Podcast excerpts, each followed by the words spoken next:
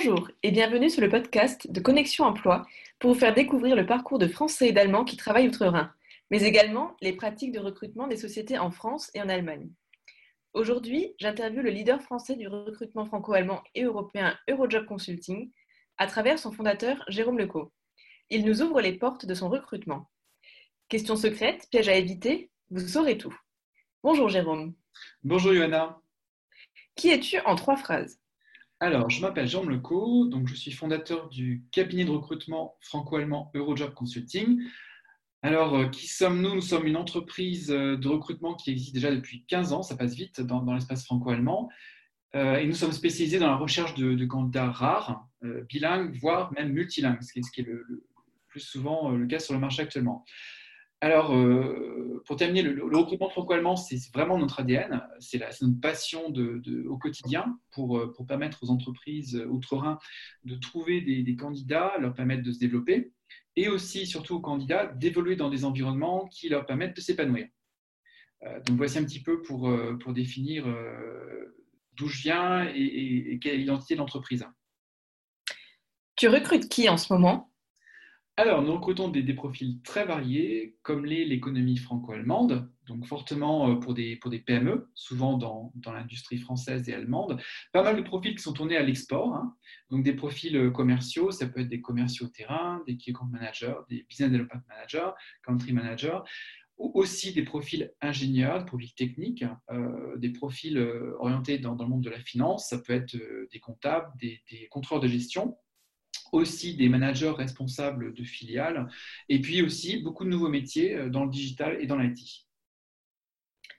Et comment tu t'es formé au recrutement? Alors, euh, bah, je me suis formé au recrutement un petit peu sur le tas, comme pas mal de monde. Euh, déjà, avec l'ordre de, fin de, stage, avec des, expériences de stage en, expérience en, cabinet de recrutement, puis en tant que, que, recruteur en entreprise. Donc, je suis passé de l'autre côté du miroir aussi.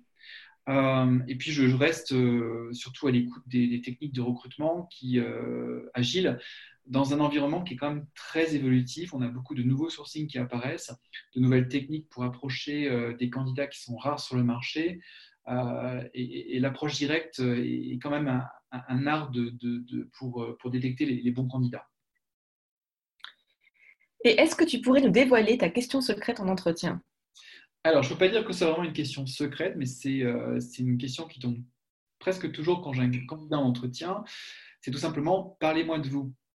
Alors pourquoi? C'est parce que j'aime bien saisir, euh, j'aime saisir au mieux les attentes euh, d'un candidat ou d'une candidate pour comprendre si il ou si elle match par rapport à la société, comprendre un petit peu ses attentes et, vraiment voir s'il y a adéquation entre ses attentes et ce que peut offrir l'entreprise en face.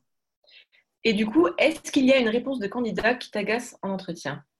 Euh, il y a une question qui, qui, euh, m'agace particulièrement, c'est quelqu'un qui va répondre Non, je ne parle pas très bien allemand, de toute façon, l'anglais, ça suffit pour, euh, pour communiquer avec des Allemands. C'est vraiment nier un petit peu l'importance de, de, la langue allemande. Et est-ce que tu t'es déjà trompé sur un candidat? Oui, il faut, savoir que le recrutement, c'est quand même pas une science exacte. Donc, euh, même si notre rôle, c'est de présélectionner un candidat, on ne peut jamais prédire en tant que recruteur à 100% quelle va être la performance d'un candidat dans un environnement donné. Euh, donc, il se peut qu'un candidat ne réussisse pas à sa période d'essai, euh, mais c'est plutôt sur les sujets de personnalité, des soft skills, plutôt que sur les compétences techniques, que des fois, ça ne, ça matche pas entre un candidat et une entreprise. Y a-t-il une candidature qui t'a marqué particulièrement? Alors, il y a une candidate qui, a mis euh, cache sur table son handicap pendant l'entretien. Donc ça, j'ai trouvé ça très courageux. Euh, on ne sait jamais si un employeur va prendre ça comme un risque ou pas. Euh, donc c'est vrai qu'il y, a des lois antidiscrimination qui protègent pour, éviter à, un candidat d'être mis en danger en entretien. Donc la candidate au final, elle a décroché le job et elle a su convaincre tout en balayant ce qui aurait pu être perçu comme un risque pour sa candidature.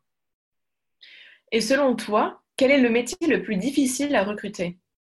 Alors, en général, c'est surtout les, ingénieurs euh, et, informaticiens qui sont, qui sont denrées rares sur, le, sur un marché euh, en tension euh, en Allemagne, sans hésiter. Il n'y a pas que ça, c'est parce que si ils n'ont pas forcément les, soft skills ou les compétences attendues par, par la société, donc il y a quand même beaucoup de petits obstacles qu'on rencontre sur ce, type de profil.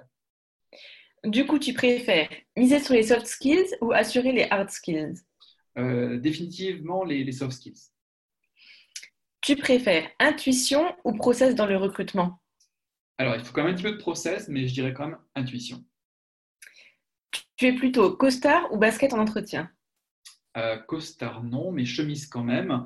Euh, J'ai pas dit cravate. Hein. Tu préfères lettre de motivation ou CV vidéo pour un candidat? Euh, J'aime bien un petit peu aller au-delà du papier. Le papier, ne, comme on dit allemand, le papier ne parle pas. Euh, j'aime bien CV vidéo parce que c'est des candidats qui osent en fait se, montrer, se dévoiler.